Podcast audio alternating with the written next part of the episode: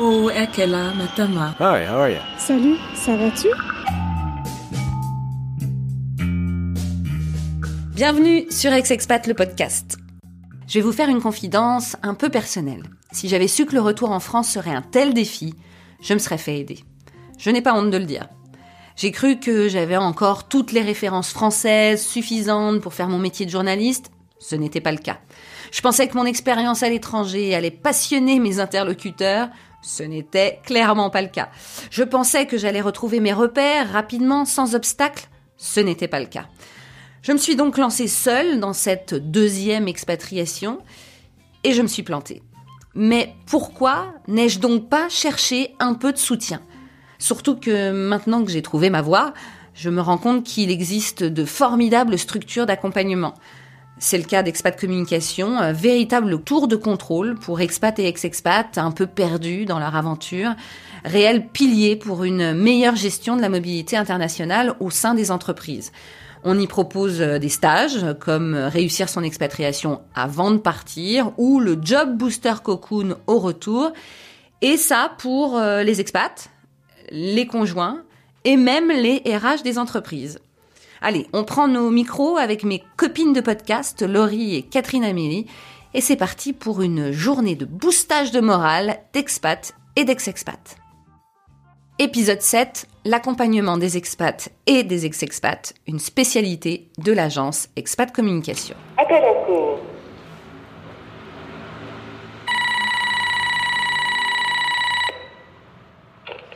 Expat Communication? Oui, bonjour, c'est Ex-Expat le podcast. Premier étage à droite. Merci. La porte est ouverte.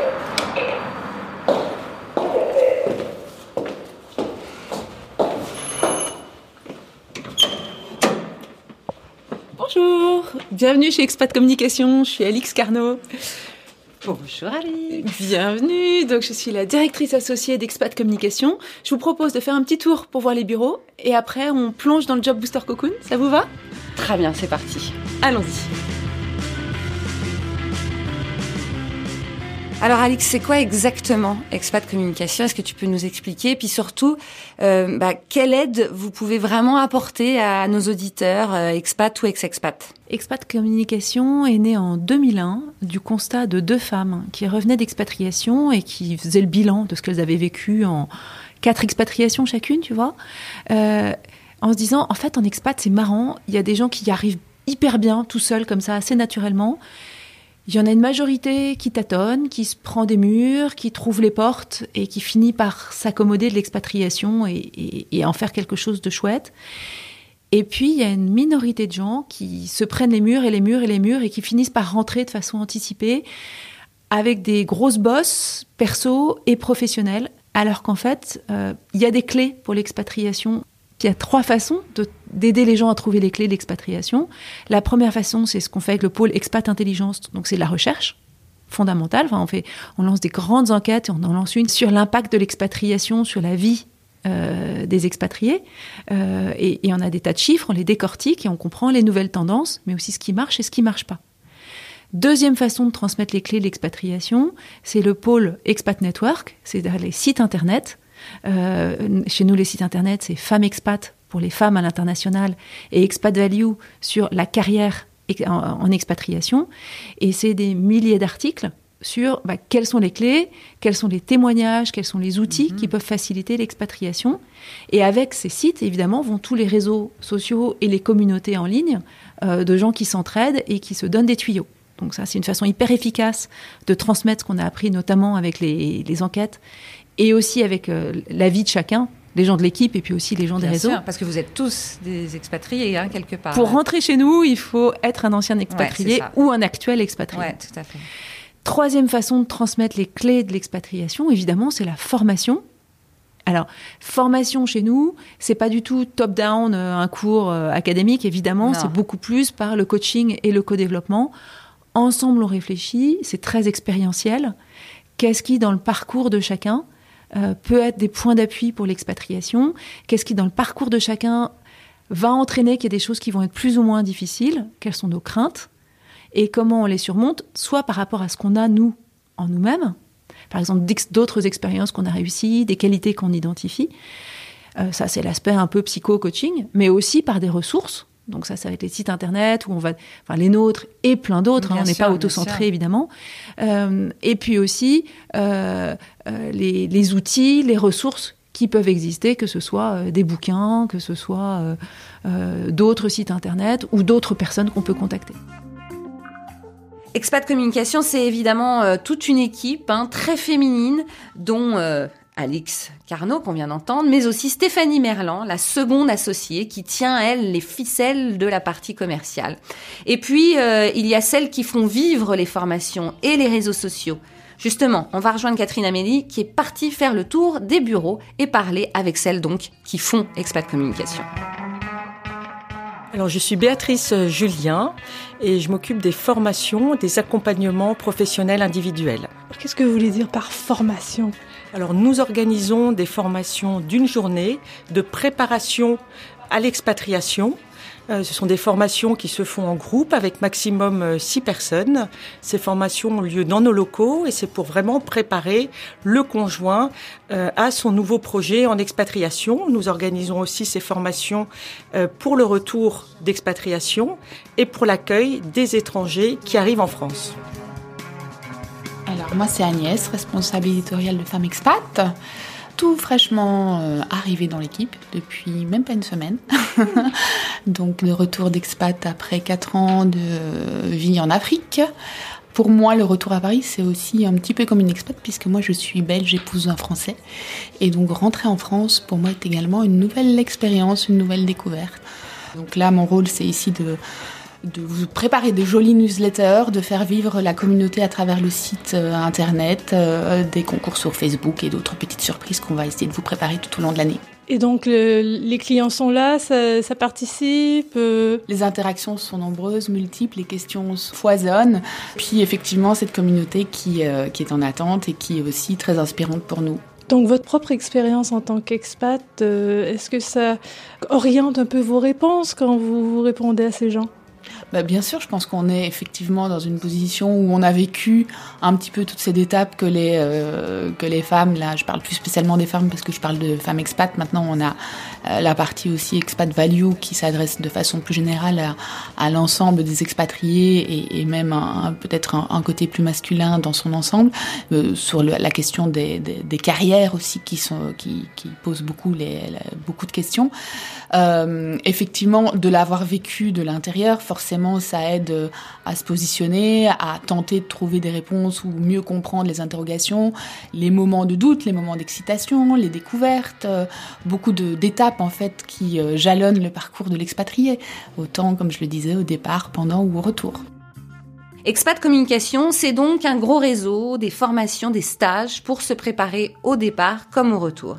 Et pour faire vivre ces stages, bah, il faut évidemment euh, des professionnels qui non seulement ont vécu l'expatriation, mais qui ont toutes les ficelles, elles aussi, pour aider ceux qui en ont besoin. Jimena Andino Dorato est coach depuis trois ans pour Expat Communication et son maître mot pour s'en sortir, c'est interculturel. Je suis expatriée moi-même, je suis conjointe euh, d'expatriés. De quelle nationalité? Je suis d'origine argentine et euh, mon background, euh, avant, dans une autre vie, j'étais juriste, j'étais avocate et médiatrice. Euh, et le droit, euh, c'était pas euh, ce que j'aimais pour euh, déménager et tout ça. J'ai senti euh, le besoin de reprendre des outils de médiation, de communication, d'accompagner l'autre, d'être à l'écoute et surtout de d'accompagner pour que l'autre trouve sa propre réponse, pas donner de réponse. Et c'est là que dans une deuxième euh, expatriation au Brésil, euh, je me suis formée comme coach. Je coach dans quatre langues euh, pour des conjoints ou conjointes euh, qui étaient plus à l'aise dans leur langue maternelle pour un processus de développement assez Bien profond sûr, comme ça, un sûr. Donc, euh, c'est comme ça que j'ai commencé, en faisant le coaching euh, espagnol et en portugais. Une chose après l'autre, Ouais. j'ai commencé à faire aussi des coachings en anglais et en français. Et euh, maintenant aussi, je développe euh, avec Expat Communication tout un programme pour avoir euh, plus le focus sur le coaching interculturel. L'idée, c'était de créer un lien entre coaching interculturel et faire cette démarche de je me connais. Donc, je connais ma propre culture au pluriel, mes propres identités au pluriel, pour aller vers la rencontre de l'autre. Et je m'informe sur l'autre d'une manière de, de question, pas d'une manière de fixe, de comparatif. Ou de cliché. Ou de, oui, parce qu'enfin, le risque des, de- des formations interculturelles, c'est un risque que moi, moi j'ai moi, j'ai fait des formations interculturelles aussi. Le risque, c'est la, la peur, c'est et si je renforce ces clichés, si je renforce ces stéréotypes. Avec le coaching, quand on fait à travers les questions, euh, la, la prise de conscience de soi, moi je trouve que c'est le risque de renforcer, c'est bien moindre et il y a beaucoup plus de chances de un échange euh, dans cette multiculturalité un échange riche, durable surtout, et, et qui évolue dans, dans le temps. Donc, c'est pas que j'apprends sur ce pays-là, j'apprends sur moi-même, j'apprends sur l'autre, et j'apprends comment améliorer à chaque jour un peu, parce que c'est un apprentissage euh, constant. C'est pas, on, on, on finit jamais. Mais c'est intéressant sur le retour euh, parce que finalement le français quand euh, il a été expatrié et qu'il rentre en France, il a presque l'impression de ne plus être vraiment français. Mm. Donc euh, il y, a, y a cette idée aussi de, de peut-être nous expats nous plaignant toujours Ah, on est mal reçus par les Français. Est-ce que c'est parce que aussi on, on ne s'est pas posé les bonnes questions sur ce retour, sur euh, sur quelque part il y a un échange interculturel là aussi? Mm. parce qu'on n'est plus les Français qu'on a Mm, été. Exactement. Mais c'est, pour moi, c'est, c'est important de sortir de où et passer au et. Le- le- les Français qui reviennent en France sont Français Mhm. et tout ce qu'ils ont acquis. Donc, euh, euh, pour moi, l'interculturel, c'est ça. Mais On- pour se on faire peut- comprendre des Français qui sont restés, je suppose qu'il faut faire un travail comme, comme celui-là. Exactement, parce que là, c'est de dire de cette prise de conscience, de cette richesse que cette personne a en soi, et que c'est pas, il n'y a pas une disjonction, il y a une conjonction de tout ça, qu'on peut en profiter, qu'on peut vivre avec euh, beaucoup d'épanouissement, avec euh, beaucoup de bienveillance de, de, de la part de coach, c'est ça ce qu'on a besoin. Moi, je dis tout le temps, au début, vous m'avez posé la question, quelle est votre origine? J'ai dit, Mm. j'ai répondu mon origine. Ouais. Mais moi, je suis argentine et canadienne. Je suis les deux. C'est, c'est pas, j'ai pas un conflit. Moi, je suis argentine d'origine, j'ai pris la nationalité canadienne Voilà. et je peux vivre les deux avec Sans euh, conflit. sans conflit. Et c'est, et c'est Mais ça ce faire comprendre ça à un Français qui est resté, c'est pas, pas- évident. pas Et évident. nous, on a l'impression d'être rejetés quand on essaye d'expliquer ce qu'on a vécu Ouais, et qu'on ne comp- et pourquoi on ne comprend pas ce retour si difficile. Ouais. Alors, est-ce qu'il ne faut pas faire un travail sur nous, ce que vous avez l'air de dire? exactement. Il faut faire un travail sur nous pour avoir, nous, cette euh, paix intérieure Ouais. de dire je suis les deux et j'ai réussi. Mais aussi, il y a, il y a un peu une, une sagesse de- dans, dans le relationnel de dire bon, des fois, quand je suis avec des Français qui ne comprennent pas et ce que je ressens, je peux faire appel à mon côté français pour avoir cette relation à- à- en ayant cet échange dans sa culture. C'est pas à imposer l'interculturalité aux autres, c'est à nous de voir. Moi, je travaille beaucoup avec l'idée d'une baguette magique, de dire euh, quand l'autre ne me comprend pas, qu'est-ce que je peux faire? Sauf que cette baguette magique, ça fonctionne sur ma tête, Ouais. ça sur la tête de l'autre. Ouais. Qu'est-ce que moi je peux faire pour expliquer à l'autre, pour euh, accueillir à l'autre Ouais, dans ce qu'il Parce que ressent? be- beaucoup de Français qui reviennent sont hyper frustrés parce qu'on leur pose pas de questions sur leur expatriation. Euh, c'est difficile même de revenir dans cette société. Donc il y a- il y, a une espèce de, de conflit Ouais. euh, avec le- la personne qui nous ressemble le plus finalement, puisque c'est un Français, mais Mm. qui nous ressemble plus tant que ça, puisqu'on est parti 5, 10 ans. euh, Et c'est là parce que ce français qui ne, qui, que, que vous disiez nous ressemble et ne nous ressemble pas, ce français part de la base que si vous êtes française, vous êtes d'une certaine manière. Alors, c'est à nous de... c'est à, nous de travailler comment vivre cette conjonction de qui nous sommes et quelle partie de nous. Il y a, il y a un peu un travail à faire de dire euh, comment les enfants font. Les enfants, pour eux, c'est facile. Un Ouais. enfant qui joue avec sa. Euh, avec n'importe qui de son âge agit d'une certaine manière. Il parle maman, papa d'une autre manière, il parle aux grands-parents d'une autre manière, à la maîtresse à l'école d'une autre manière. Ils n'ont pas de conflit, ils ne se sentent pas hypocrites. Mhm. Pour eux, c'est normal. Selon le contexte, je réagis dans toute mon authentic- authenticité. C'est le contexte qui change. Je suis authentique dans ce contexte. Et ça, c'est la richesse de dire je peux être un et, et, et, et. Mais à chaque fois, je suis authentique. C'est le contexte qui change. Une approche qui attire toujours plus nombreuses les entreprises depuis maintenant plusieurs années. Les départements de ressources humaines, de mobilité internationale bah, se rendent compte qu'un expatrié malheureux dans son expatriation à cause de sa situation personnelle en général, notamment parce que le conjoint n'a fait que suivre sans être accompagné psychologiquement ou même socialement, eh bien, ce collaborateur est moins compétitif. Évidemment, il a des problèmes à la maison, ça se ressent au travail. Et puis, les packages pour expatriés offerts par les sociétés, eh bien, faut quand même le savoir, sont de moins en moins importants. L'empowerment devient donc nécessaire. C'est ce qu'ont compris d'ailleurs plusieurs grosses entreprises comme Saint-Gobain, Kiabi et Silor ou Thales qui ont choisi Expat Communication. Leslie Brigaldino, chargée de mobilité internationale chez Thales, a même suivi un de ces stages des expériences, c'était des risques d'échec d'expatriation. Le fait qu'on prenait pas en compte euh, assez le conjoint ou qu'il ne retrouvait pas de travail en local. Du coup, il voulait rentrer, mais l'expatrié, ne voulant pas rester tout seul sur site, rentrait également. Donc euh, voilà, c'est pour toutes ces questions-là qu'on s'est tourné euh, vers un package plus fourni sur le coaching, sur la recherche d'emploi et donc, comme on connaissait euh, Femme Expat et donc Expatcom, euh, et qu'on a vu qu'ils faisaient des coachings euh, sur notamment la recherche d'emploi, euh, voilà, c'est comme ça que qu'on a fait le lien. Mmh. Alors, vous, vous avez déjà assisté à un stage pour ces conjoints? Parce qu'il y a deux choses. Il y a le stage pour vous. Voilà. ça, c'est assez. Euh, mmh. Vous allez nous expliquer. Et le stage pour euh, donc soit les expats, soit carrément les expats et le conjoint ou le conjoint tout seul. Il y a, voilà. Il y a, Alors, moi, j'ai participé à réussir son expatriation.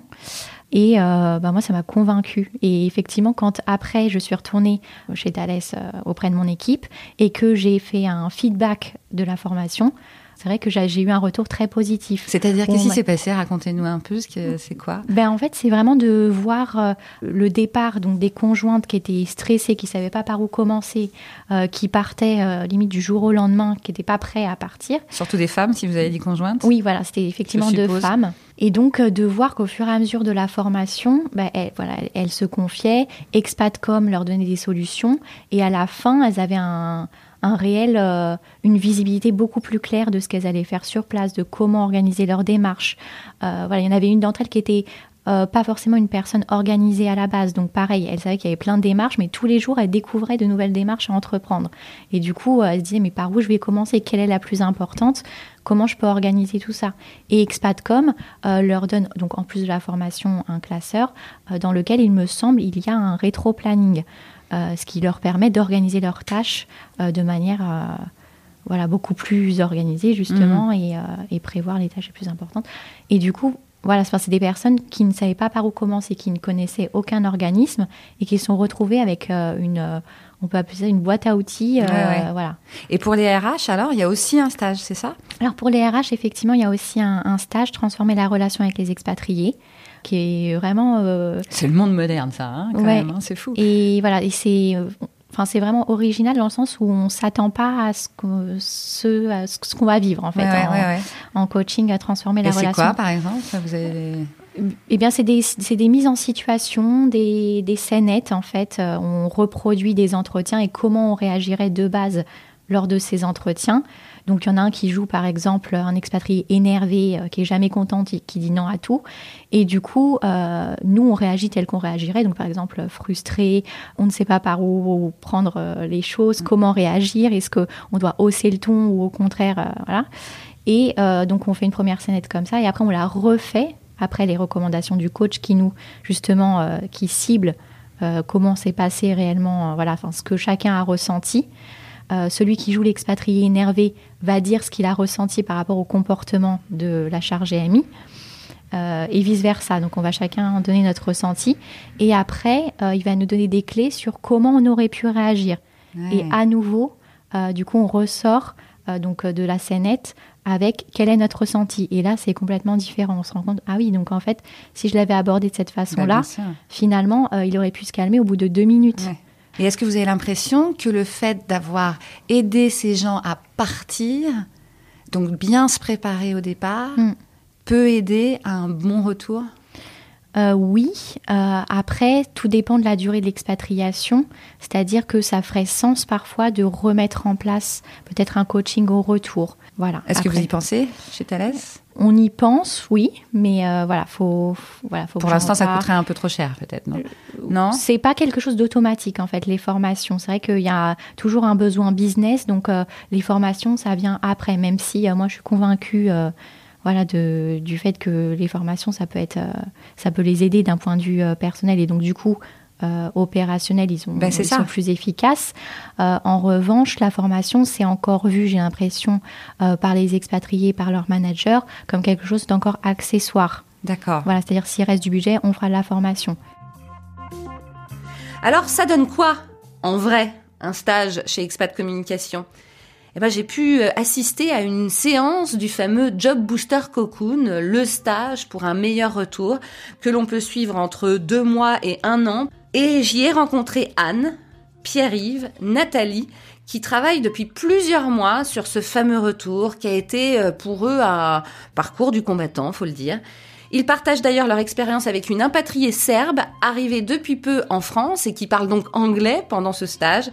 Et donc tous ont été, lors de leur expatriation, des conjoints accompagnateurs.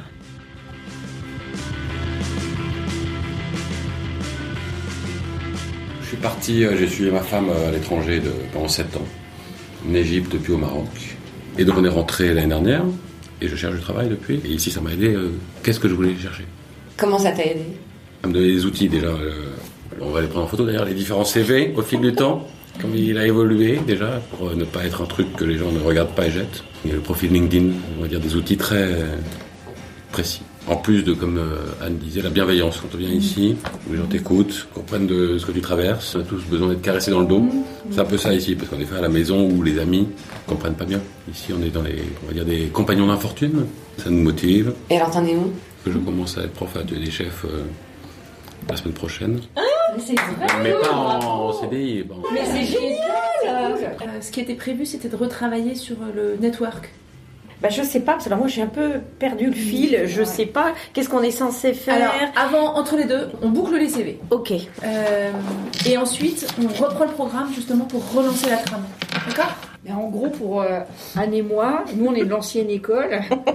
On avait trois pages de CV, si tu veux, parce que enfin, moi, mon dernier CV, je l'ai fait pour euh, être embauché à la suite de mon projet de fin d'études en 94. Après, bah, quand tu restes dans la même entreprise, euh, il y a des systèmes de fiches carrière haute, mais c'est des formulaires que tu remplis. Donc là, bah, tu recomplètes comme tu as appris il y a 30 ans, quoi. En fait, il y a un moment où tu te raccroches au passé et il y a un moment où tu t'intéresses au futur. Mais pour voir le futur, il faut comprendre ton environnement, il faut te sentir bien, il faut te faire sentir partie du film. Euh, tant que d'abord dans la nostalgie du pays que tu as quitté. Aussi bien le pays dont tu arrives que la France que tu as laissée il y a, 12 ans. années, X années, ouais. Euh, T'arrives pas à te projeter dans le futur parce que tu, tu sens bien au fond de toi que t'as pas les codes et que ce que tu projettes est pas juste. T'es décalé et puis euh, bah, tu, comme tu vois que c'est quand même compliqué de retrouver, de reprendre pied dans ton propre pays, quelque part t'en veux un peu à l'autre, enfin moi c'était mon cas, en disant non mais c'est c'est vrai, bah oui l'autre, bah oui le Clair. conjoint, en disant quand même j'ai tout lâché et aujourd'hui je galère quand même vachement. Et là quelque part, euh, même si tu aimes la personne, tu lui en veux quand même un peu euh, en disant je ne soupçonnais pas que ça allait être comme ça, que le retour allait être comme ça. Donc il y a une espèce de, de colère, tu vois. Mais bon, après, quand tu es dans l'action et que ça y est, que tu étais parti sur ton projet et que la personne, euh, ton conjoint te soutient, bon, ça y est, tu, tu passes. Mais tu, moi, je suis passée par un moment de, de colère, quoi. Et toi? Non, c'est le côté euh, que j'ai fait pour la suivre. Elle l'aurait pas fait, je pense, peut-être à tort, hein, mais qu'elle n'aurait pas été prête à faire ça. Et qu'il n'y a pas beaucoup de reconnaissance. Voilà, la journée chez Expat Communication est terminée. Bon, évidemment, on n'a pas pu faire tous les stages parce qu'il y en a plein. Il y a réussir son expatriation, par exemple, ou euh, je pars en expatriation pour parents et enfants. Je reviens aussi d'expatriation, on vous l'a dit.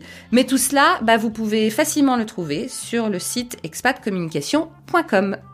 Bon bah Alix, je crois qu'on a fait tout le tour. On a vraiment parlé à tout le monde. On sait maintenant que faut venir ici si on a du mal à épartir et revenir. Donc, euh, bah, merci. Puis, euh, on viendra prendre aussi un petit stage, je pense, parce que moi, j'ai encore du mal à, à revenir dans ce pays. à bientôt. Merci d'avoir écouté Ex-Expat, le podcast. Cet épisode a été réalisé par toute une équipe à l'image du podcast hein, international. Ma co-réalisatrice, Laurie Martinez, américaine, notre community manager, Catherine Amélie Meury, québécoise, notre directeur artistique et graphiste, Kunal Balou, mauricien, notre compositeur, Leandro Gufanti, argentin. Vous pouvez écouter tous les épisodes sur iTunes, SoundCloud, Spotify, Google Podcast et toutes les applications d'écoute, même les Android. Et bien sûr, si vous avez aimé, n'oubliez pas de nous mettre beaucoup d'étoiles sur iTunes et plein de likes sur les réseaux sociaux.